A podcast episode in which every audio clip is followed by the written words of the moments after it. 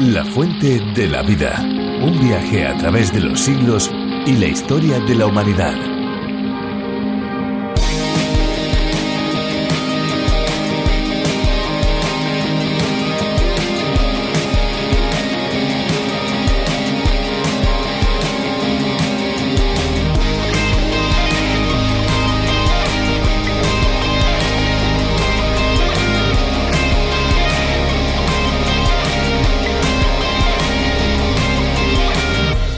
La energía eléctrica también se puede obtener a través del agua. Las centrales hidroeléctricas son grandes construcciones que aprovechan el caudal del agua para mover turbinas que produzcan electricidad. Pueden ser pequeñas, situadas en riachuelos, pero también pueden ser verdaderas murallas capaces de contener millones y millones de litros de agua. La más grande del mundo es la presa de las Tres Gargantas en China. A continuación está la represa de Itaipú, situada entre Brasil y Paraguay, y en tercer lugar se encuentra la central hidroeléctrica Simón Bolívar en Venezuela.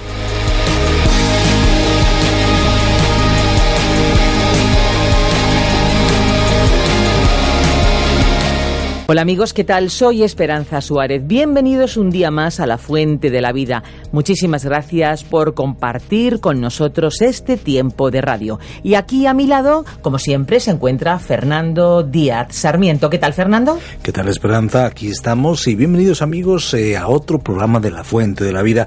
Este fascinante viaje radiofónico en el que juntos estamos recorriendo toda la Biblia en cinco años y por cierto les damos gracias por su complicidad, por estar ahí a nuestro lado tantos días ya. Muchas gracias por estar con nosotros y para quienes se vayan incorporando hoy les queremos contar que La Fuente de la Vida nace del programa original llamado A través de la Biblia, del teólogo y profesor de Biblia John Vernon Magui. Pues sí, un espacio que aquí en España se ha traducido y adaptado por el teólogo Virgilio Bagnoni, con el objetivo de acercar el Evangelio de una forma diferente, cercana y, por cierto, muy especial.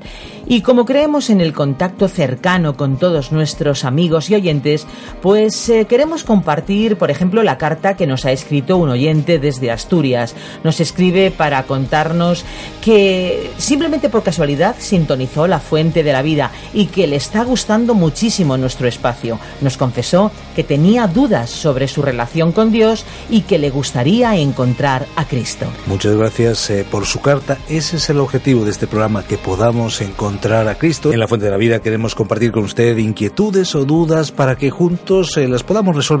Nosotros creemos en Jesucristo cuando nos dijo que el que tiene sed venga y el que quiera tome del agua de la vida gratuitamente porque el que beba del agua que yo le daré, dijo Jesús, no tendrá jamás, sino que el agua que yo le daré, dijo Jesucristo, se convertirá en él, en esa persona, en cualquiera de nosotros amigos, en una fuente de agua que brota para vida eterna. Ahora ya amigos, acompáñennos durante estos próximos 30 minutos en este viaje fascinante a través del mundo de la Biblia, con curiosidades, música y sobre todo precisamente eso, con palabra bíblica. Nos vamos ya a la canción elegida para hoy. Vamos allá.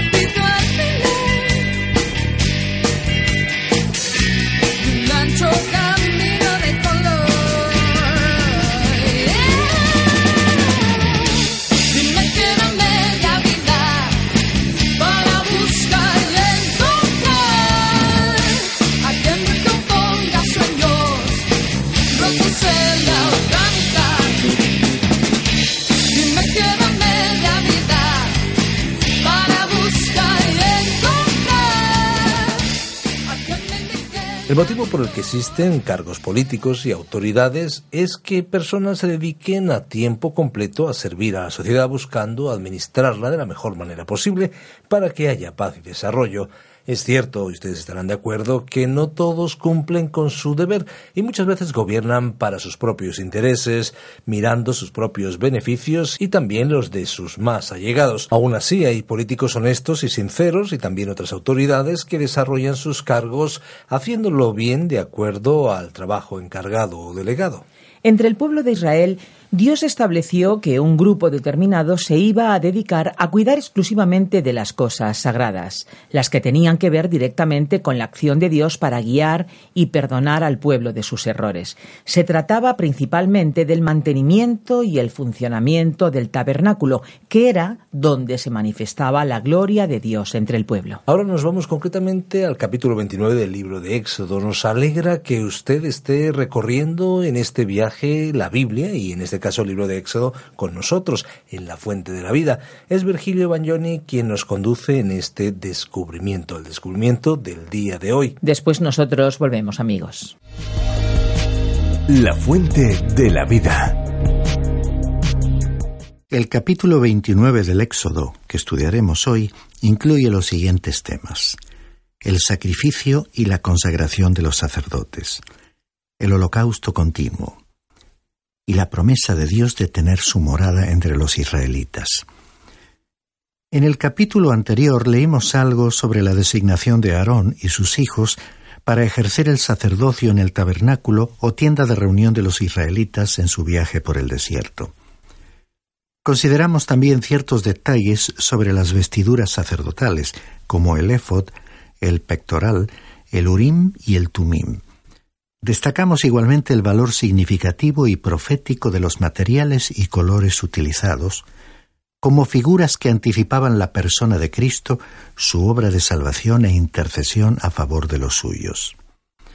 El capítulo 29 es un capítulo extenso y no todo su contenido ni la lectura de algunas de sus partes podría resultar de interés. Las partes significativas de los versículos que no leamos serán resumidas en el comentario que hagamos de los versículos leídos. Estoy seguro de que el Espíritu de Dios quiere usar ciertos detalles de este capítulo para que podamos aprovechar sus enseñanzas principales y obtener beneficio de ellas. Dios ha incluido en la Biblia grandes lecciones espirituales, y su palabra constituye un alimento indispensable para el ser humano. El primer párrafo del capítulo trata sobre la consagración de los sacerdotes. La consagración para un creyente no es algo que él hace por sí mismo, es algo que Dios hace por nosotros y se apoya sobre la obra terminada de Cristo. Leamos los versículos 1 al 4. Esto es lo que les harás para consagrarlos para que me sirvan como sacerdotes toma un ovillo y dos carneros sin defecto, y pan sin levadura, y tortas sin levadura amasadas con aceite, y hojaldres sin levadura untados con aceite. Los harás de flor de harina de trigo. Los pondrás en una cesta, y los presentarás en la cesta junto con el novillo y los dos carneros. Después harás que Aarón y sus hijos se acerquen a la entrada de la tienda de reunión, y los lavarás con agua. Después de que Aarón y sus hijos fuesen consagrados, debían realizarse tres sacrificios de animales. Cada uno de los tres debía ser llevado a cabo de forma diferente, y el lavamiento prefiguraba la regeneración, de la cual nos habla el Nuevo Testamento. La carta del apóstol Pablo a Tito, capítulo 3, versículo 5, nos recordó que Él nos salvó no por obras de justicia que nosotros hubiéramos hecho, sino conforme a su misericordia, por medio del lavamiento de la regeneración y la renovación por el Espíritu Santo. Como el texto mismo lo afirma, el lavamiento aquí mencionado tiene que ver con la regeneración. En este sentido, la pila de agua del tabernáculo se refería a un tipo de lavamiento diferente. Después de que se lavaran conforme al rito de la ceremonia, el relato continúa describiendo cómo Moisés iba a colocar las vestiduras rituales sobre Aarón, ropas que ya describimos al estudiar el capítulo 28. Leamos los versículos 5 al 9. Y tomarás las vestiduras y pondrás sobre Aarón la túnica, el manto del éfod, el éfod y el pectoral, y lo ceñirás con el cinto tejido del éfod, y pondrás la tiara sobre su cabeza, y sobre la tiara pondrás la diadema santa. Luego tomarás el aceite de la unción, y lo derramarás sobre su cabeza, y lo ungirás. También harás que sus hijos se acerquen, y pondrás túnicas sobre ellos. Y les ceñirás los cinturones a Aarón y a sus hijos, y les atarás las mitras, y tendrán el sacerdocio por estatuto perpetuo. Así consagrarás a Aarón y a sus hijos. Aarón debía ser ungido con aceite, que sería derramado sobre su cabeza como símbolo de la elección para ese servicio especial. Sus hijos no serían ungidos con aceite, pero sí tenían que vestirse con el atuendo de los sacerdotes. Decíamos que la consagración es una acción de Dios y no algo que nosotros hacemos.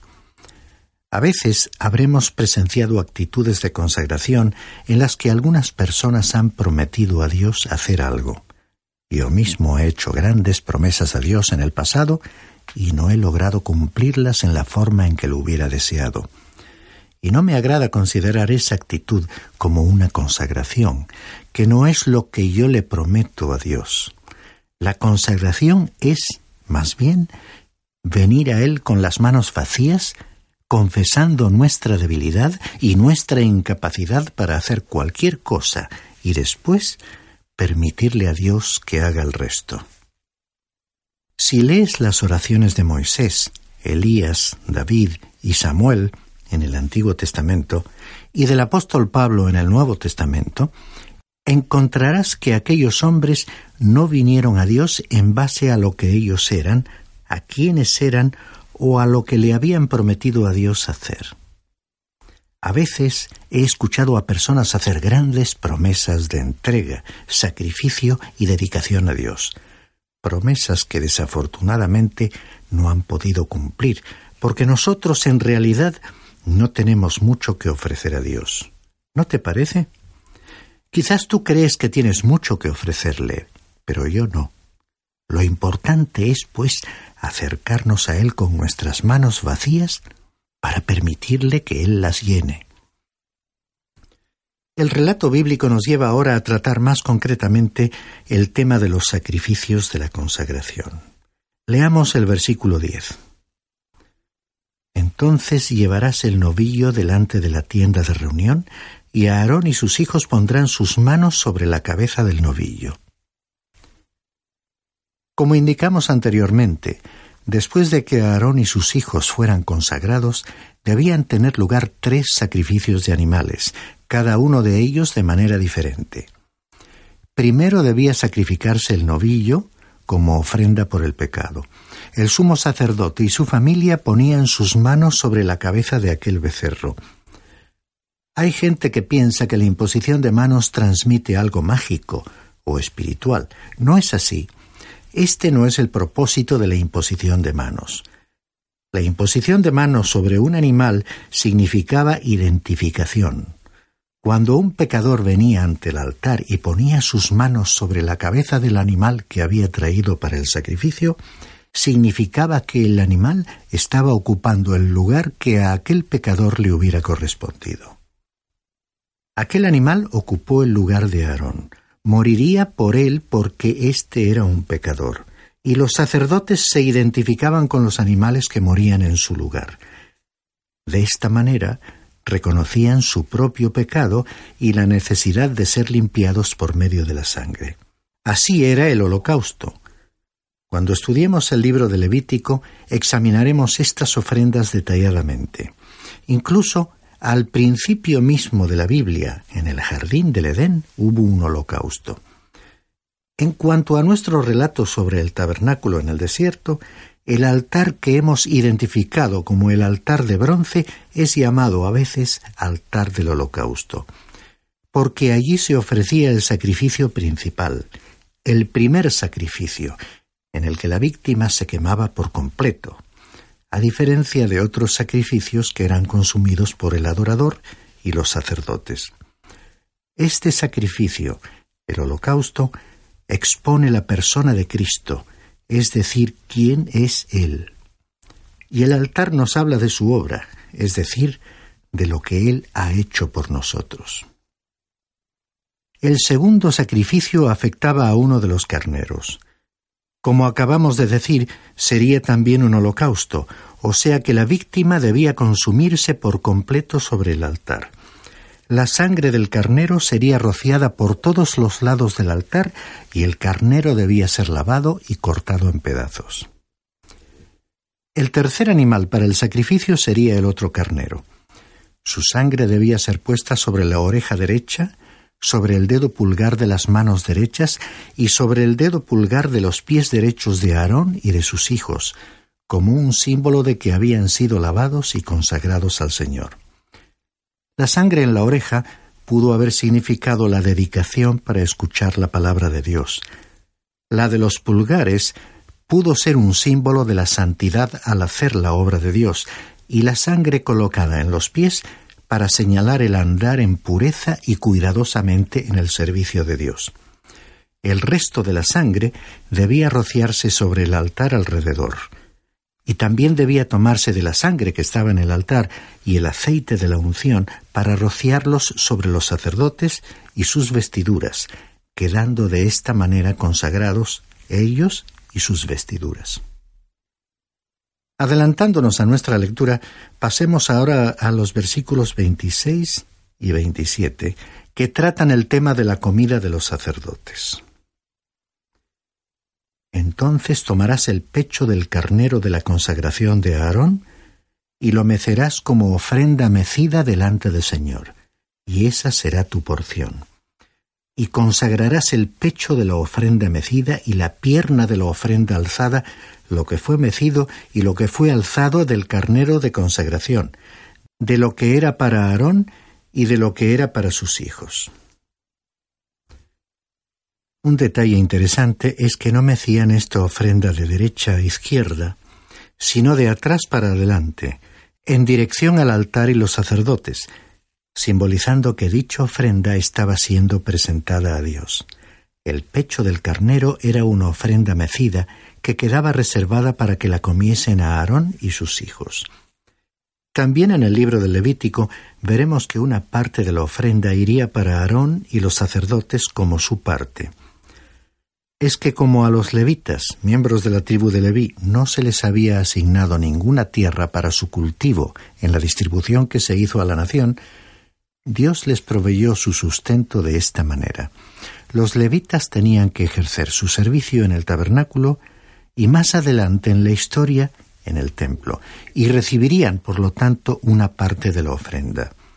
De esa manera, los israelitas contribuyeron al sostén y a las diversas necesidades del funcionamiento del tabernáculo y posteriormente del templo.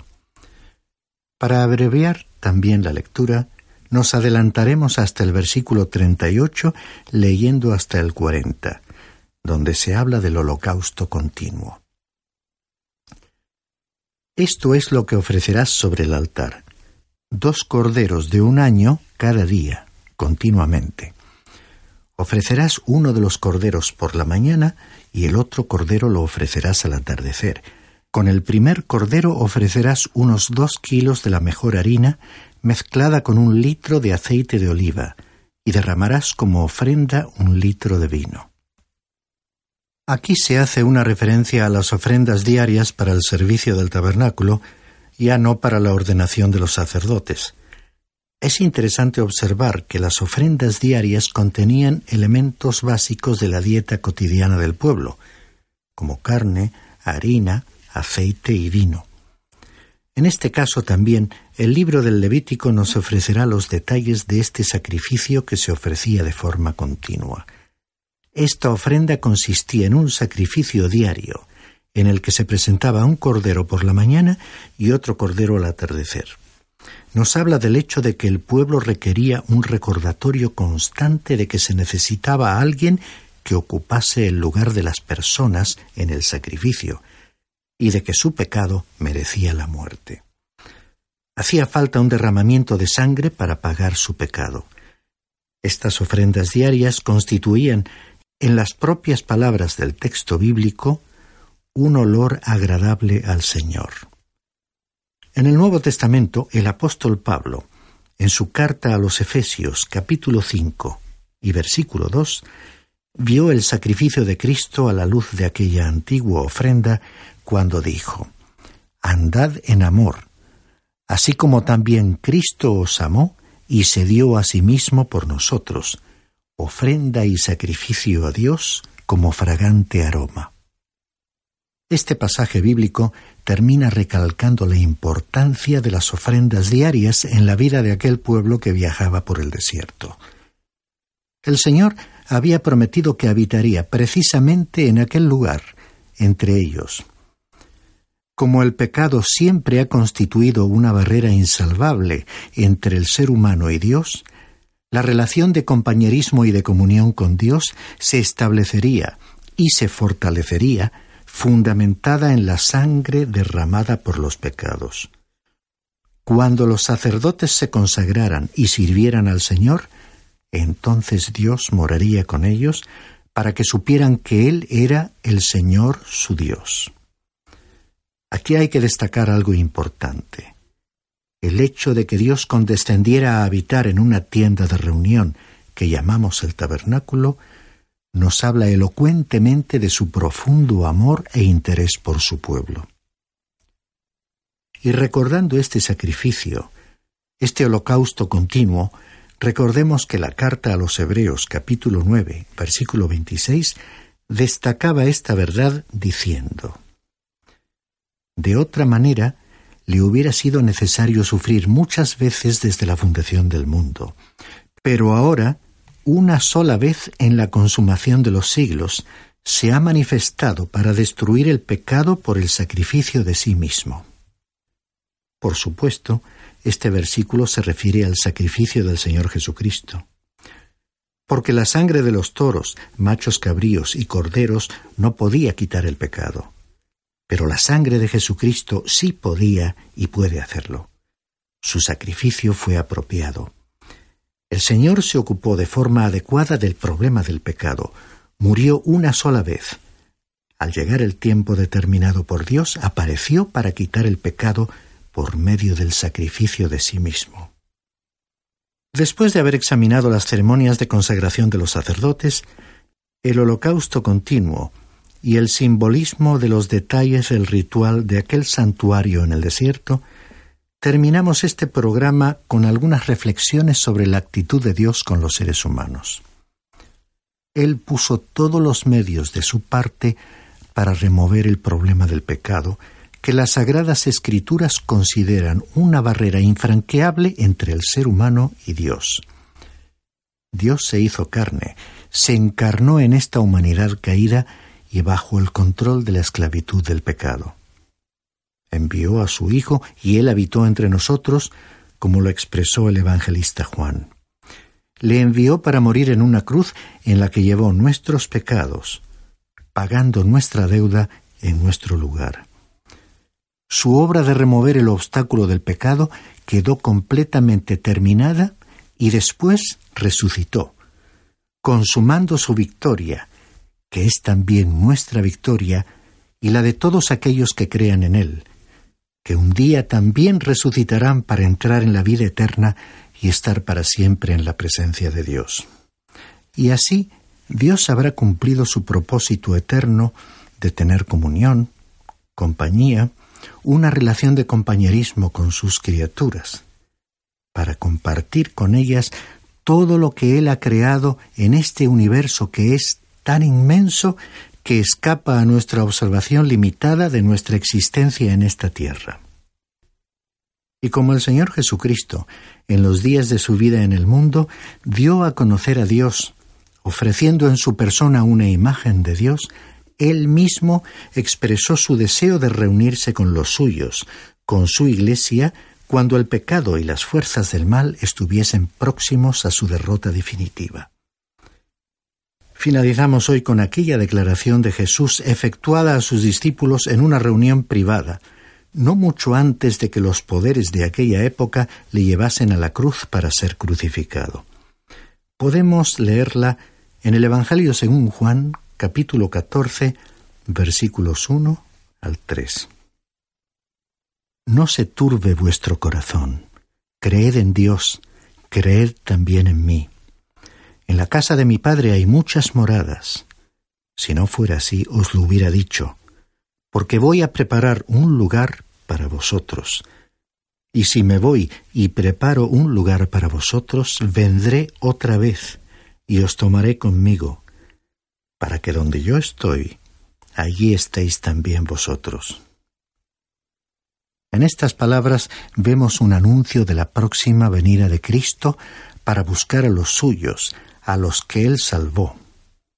Ellos son el resultado de su sacrificio, de su muerte y de la victoria de su resurrección. Recordemos que en el principio de la Biblia, en el libro del Génesis, leímos que las primeras criaturas desobedecieron y se alejaron de Dios, y quedó una gran brecha abierta, un verdadero abismo entre el Creador y sus criaturas. Por eso, Él envió a su Hijo, el único mediador, a este mundo, para realizar en la cruz la obra de la redención. Los que creyeron, es decir, los salvados, los redimidos, como nuevas criaturas, pasaron a formar parte de una nueva creación. Como dijimos anteriormente, en aquel día se cumplirá el propósito eterno de Dios de tener una relación de amistad y compañerismo con los seres que Él creó. Estimado oyente, por la obra de Cristo, tú también puedes formar parte de esa nueva creación de seres humanos transformados por el poder de Dios. Qué bueno es descubrir juntos el mensaje de la Biblia cuyas enseñanzas son realmente refrescantes para el alma y para la vida de una manera totalmente integral. Por supuesto. Y como nos acercamos ya al final del programa, queremos recordar que estos estudios, estas reflexiones de la Fuente de la Vida, también están disponibles en lafuentedelavida.com. Así es, allí encontrarán los podcasts del programa y también pueden acceder a los bosquejos y las notas de cada programa. Pueden solicitarlos, recuerden a nuestro número, el 601-203-265 y siempre lo pueden hacer a través del WhatsApp con un mensaje de texto o mensaje de voz. Y antes de marcharnos, es bueno que sepan, es importante que se pueden bajar al teléfono móvil o a otro dispositivo electrónico la aplicación de la Fuente de la Vida, que también está disponible con el nombre de A través de la Biblia.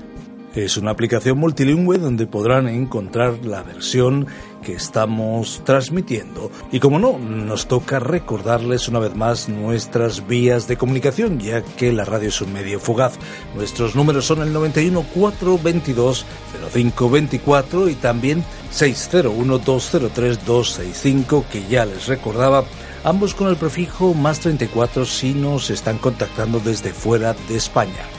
También pueden escribirnos al apartado de correos 24081, código postal 28080 de Madrid. Y si lo prefieren, pueden también hacerlo por medio del correo electrónico info arroba radioencuentro.net. Esta es una producción de Radio Encuentro, Radio Cadena de Vida. Somos Radio Transmundial en España. Ahora nos toca agradecer su complicidad, esperanza, tantos oyentes y tantos amigos que hacen posible que la fuente de la vida llegue a más eh, personas. Toca decirles gracias y decir algo más. Pues sí, lo que toca decirles es que hay una fuente de agua viva que nunca se agota.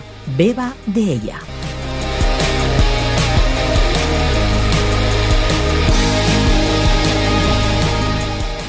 Este ha sido un programa de Radio Transmundial producido por Radio Encuentro, Radio Cadena de Vida.